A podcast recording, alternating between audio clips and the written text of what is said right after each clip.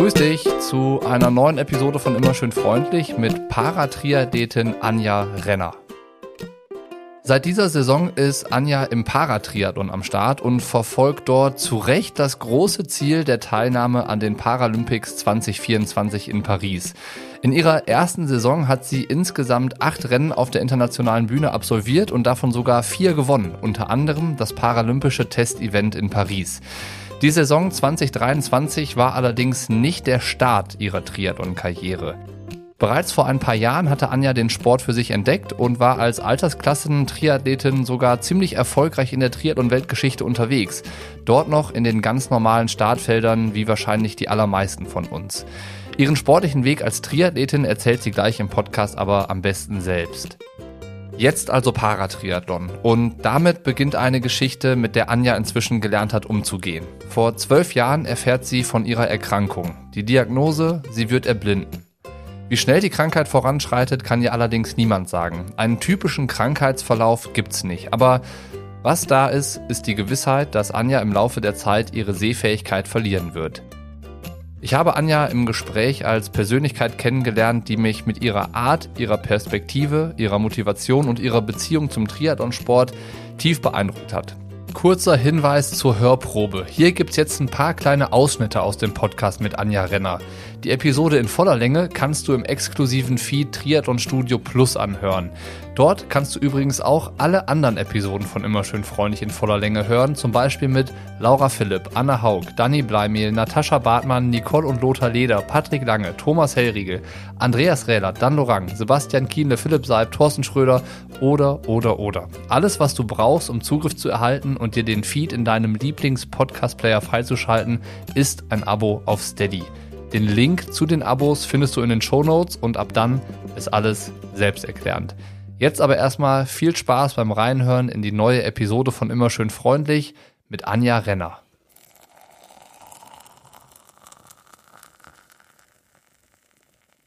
Und ist das eine Krankheit, dass du irgendwann wirklich gar nicht mehr gucken, sehen kannst, gar Ja. nichts mehr sehen kannst? Genau, also die Retinitis pigmentosa, das ist eine fortschreitende Augenerkrankung.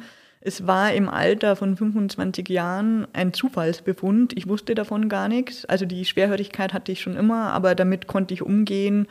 Und ähm, genau mittlerweile trage ich auch Hörgeräte, weil es einfach angenehmer ist, aber es ging auch ohne.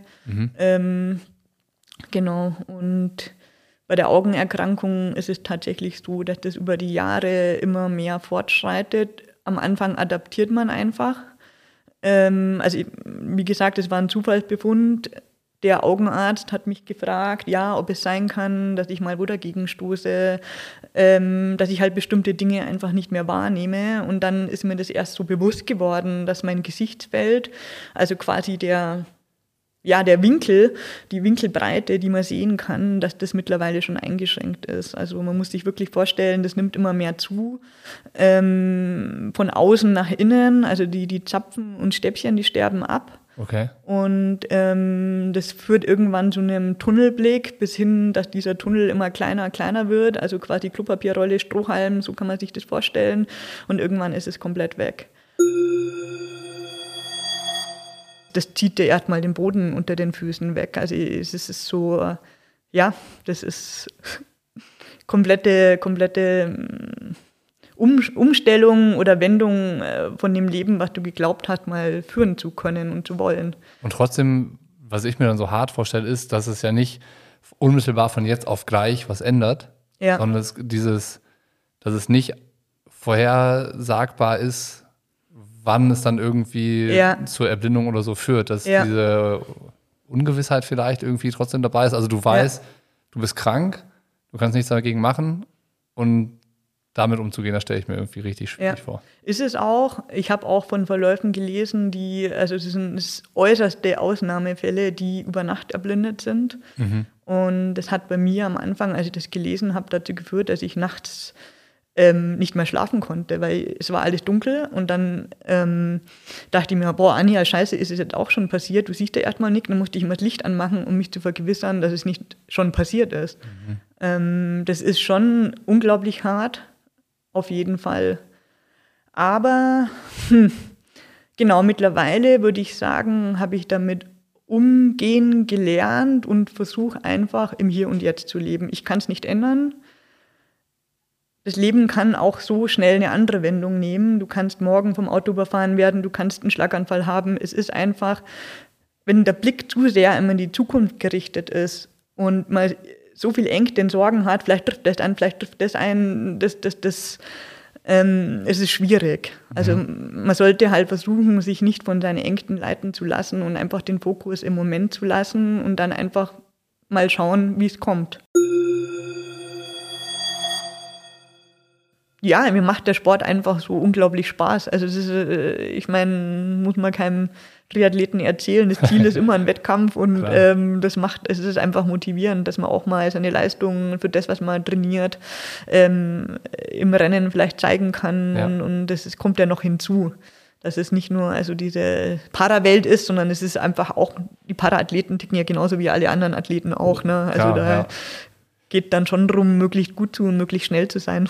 Jetzt hast du ja, wir haben am Anfang jetzt darüber gesprochen, Paralympics Teilnahme 2024, aber du hast ja auch gesagt, du hast dich dann, als du das Rennen geguckt hast, mal mit so mit den Zeiten auseinandergesetzt und ja. dann, dann festgestellt, ach ja, wenn ich ein bisschen trainiere, kann ich das auch. Ja. Äh, also Sport, nee, sportlich, also, um was geht's? Dann? Ja, ja, klar. Also Podium ist auf jeden Fall drin. Goldmedaille wäre super. Ja, aber ja, nee, klar. Und wenn man jetzt mal das Gedankenspiel durchgeht, ähm, du stehst an der Startlinie, Paralympics 2024 in Paris, du bist dabei, ähm, bist fit, fühlst dich gut, hast einen mega Tag und ähm, du schaffst es, dein Ziel zu erreichen. Ob jetzt Goldmedaille oder Podium, ist beides super krass, aber du schaffst es. Was würde dir das bedeuten, das Ziel, da, da was du dir gesteckt hast, zu erreichen?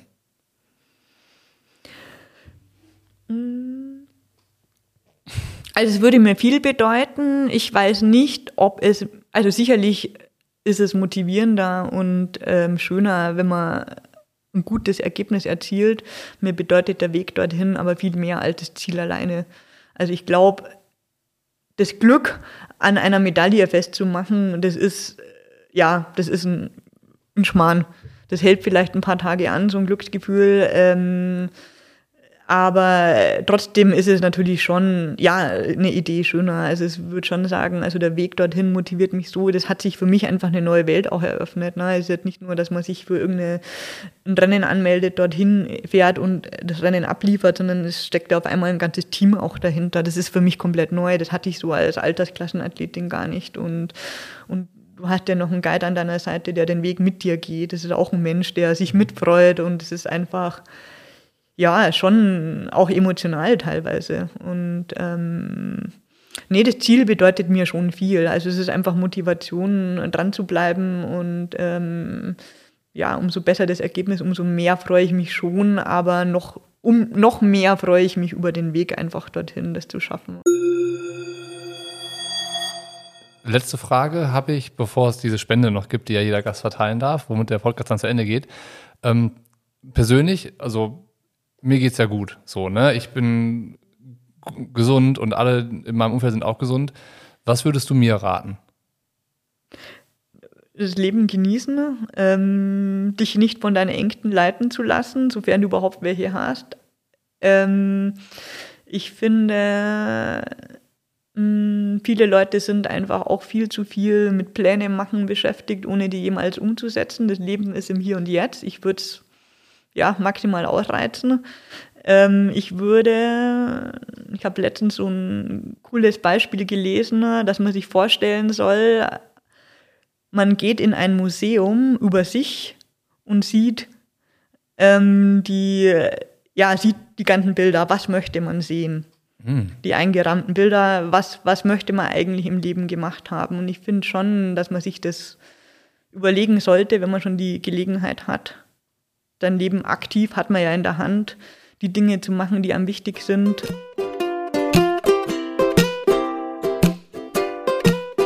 Hier endet die Hörprobe. Die Episode in voller Länge findest du im exklusiven Feed Triathlon Studio Plus.